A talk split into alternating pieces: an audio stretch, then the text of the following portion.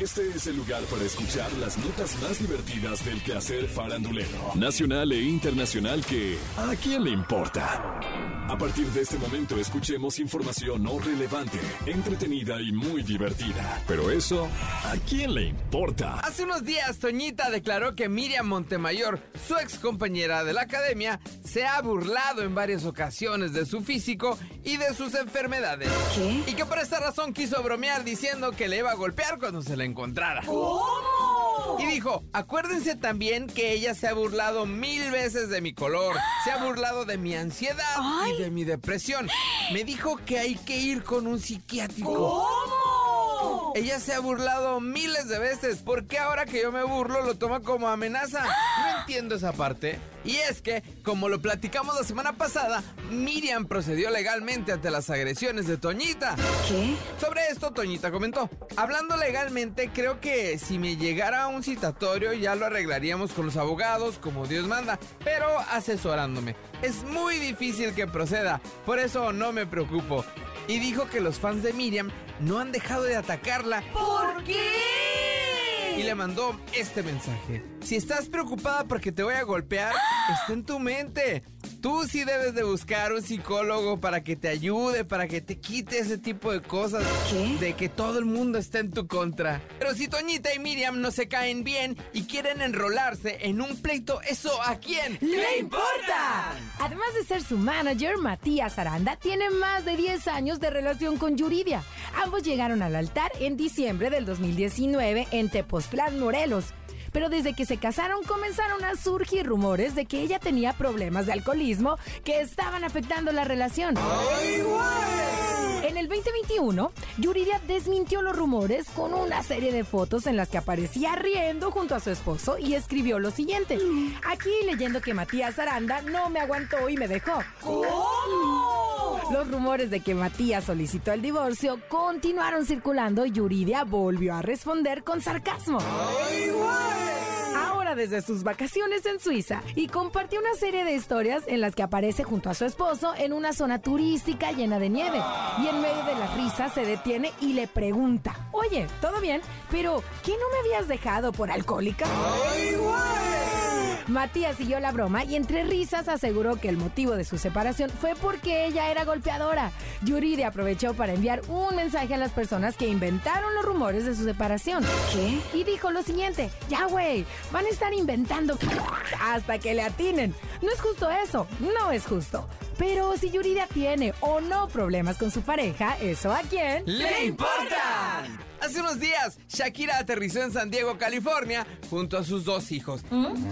Y eso que los rumores apuntaban a que llegaría a su casa en Miami, Florida, donde además ya tendría prevista la escuela en la que estudiarían los niños, ¿eh? ¿Qué? Incluso se pensaba que llegaría a las Bahamas. Dicen los enterados que los abogados de Shakira recopilaron los papeles necesarios para recibir el permiso de Piqué con el fin de que los niños salieran de España junto con Shakira y vivieran en Miami, donde tiene una mansión. Pero Piqué dijo no, pues esto le impediría tener contacto habitual con ellos, puesto que durante la temporada pues raras veces dispone de dos días seguidos para poder viajar a verlos. Luego cambió de parecer y aceptó, debido a que Shakira argumentó la presión mediática que están sufriendo los niños desde que se hizo pública la separación. De hecho, recientemente se publicaron videos en los que Shakira grabó la excesiva cantidad de paparazzis que le estaban esperando a ella y a sus hijos en Barcelona. ¡Ay, no, ma! Aún no se tiene claro por qué decidió viajar a San Diego, pero nos enteramos que Gerard Piqué llegó a Miami para la gira norteamericana en la que jugó contra el Inter de Miami. También se sabe que hará una parada técnica en San Diego, por supuesto, para reunirse con Shakira y que el próximo 4 de agosto los abogados de ambos tendrán una reunión para hablar sobre la custodia de los niños.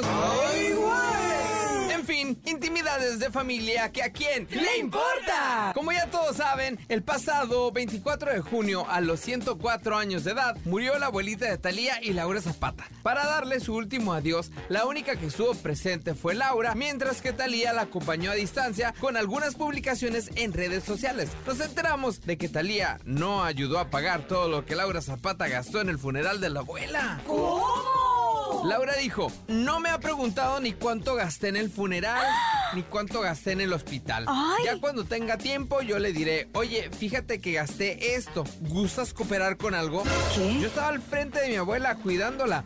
Yo tenía que sacar mi tarjeta para pagar y así fue. Y detalló que además de Talía, ninguna de sus hermanas asistió al funeral. ¿Cómo? Y dijo, estuvo la gente que tenía que estar. Qué bueno que no llegaron. Cerraron con broche de oro que no les interesaba a mi abuela. Abuela tenía que ser querida, amada, cuidada, protegida y venerada. Y fíjense que después de estas declaraciones, ya la prensa empezó a decir, oigan, pues cómo es posible que Talía sea tan desentendida y demás. Y bueno, Laura aprovechó un segundo encuentro con la prensa para aclarar. Desafortunadamente, siempre hay personas que quieren sacar notas de una cosa tan dura y tan difícil. Yo soy la que no le he dicho a Talía, fíjate que gasté tanto, ¿cómo le hacemos? ¿O cómo nos lo dividimos? ¿O qué hacemos? Ella cooperaba, fue muy puntual siempre en su propuesta económica, pero quiero decirles que no me mantiene, que no vivo de ella, que no se hacía al 100% cargo de todos los gastos. ¿Qué? Porque qué barbaridad, entonces piensan que toda mi carrera pues es del aire. ¡Ay, no más! En fin, detalles de familia que a quién ¡Le importa! Hace unos días, Nicky Jam fue visto muy bien acompañado en un antro. ¿Qué? Ni más ni menos que con su ex, la modelo Aleska Genesis. ¿Cómo? Con esto se desmiente el rumor de que ambos terminaron mal. Y es que, a pocos días de que se separaron, la modelo publicó en sus redes sociales que estaba vendiendo el Lamborghini que le regaló. A través de redes sociales se viralizó un video en el que se puede ver a Nicky Jam vestido de negro y a su expareja Aleska portando un body negro. Ella se dejó ver muy sonriente junto a Nicky Jam. Previo a la publicación de este video, la cuenta de Instagram de Aleska Genesis era pública, pero luego de los rumores cambió la configuración de su cuenta a privada. ¿Por qué? Antes de eso, por medio de un video compartido en redes sociales, Nicky Jam aclaró que por el momento no deseaba tener novia formal, ¿Qué? sino una amiga con beneficios y externó cuatro razones válidas para él. Cuatro.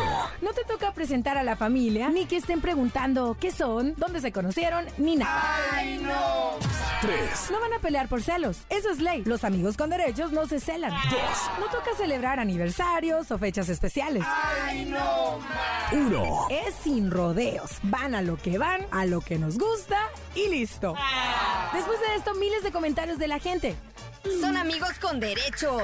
Se ven como dos amigos conversando, Hay que recuperar el carro. pero él se puso a hablar de lo que no debía. Por eso es mejor no decirle nada a nadie y darle tiempo al tiempo. Qué bueno que se den otra oportunidad. Tienen muy bonitos planes. Él siempre dice que nunca vuelve con sus ex. ¿Serán amigos con privilegios ahora? Creo que todos amamos a esta pareja. Bueno, pero la relación que ambos tienen y los acuerdos a los que han llegado para estar nuevamente juntos son cosas que a quién ¡Le importa! Esto fue ¿A quién le importa? Las notas más divertidas del quehacer farandulero nacional e internacional. Porque te encanta saber, reír y opinar. Vuélvenos a buscar ¿A quién le importa?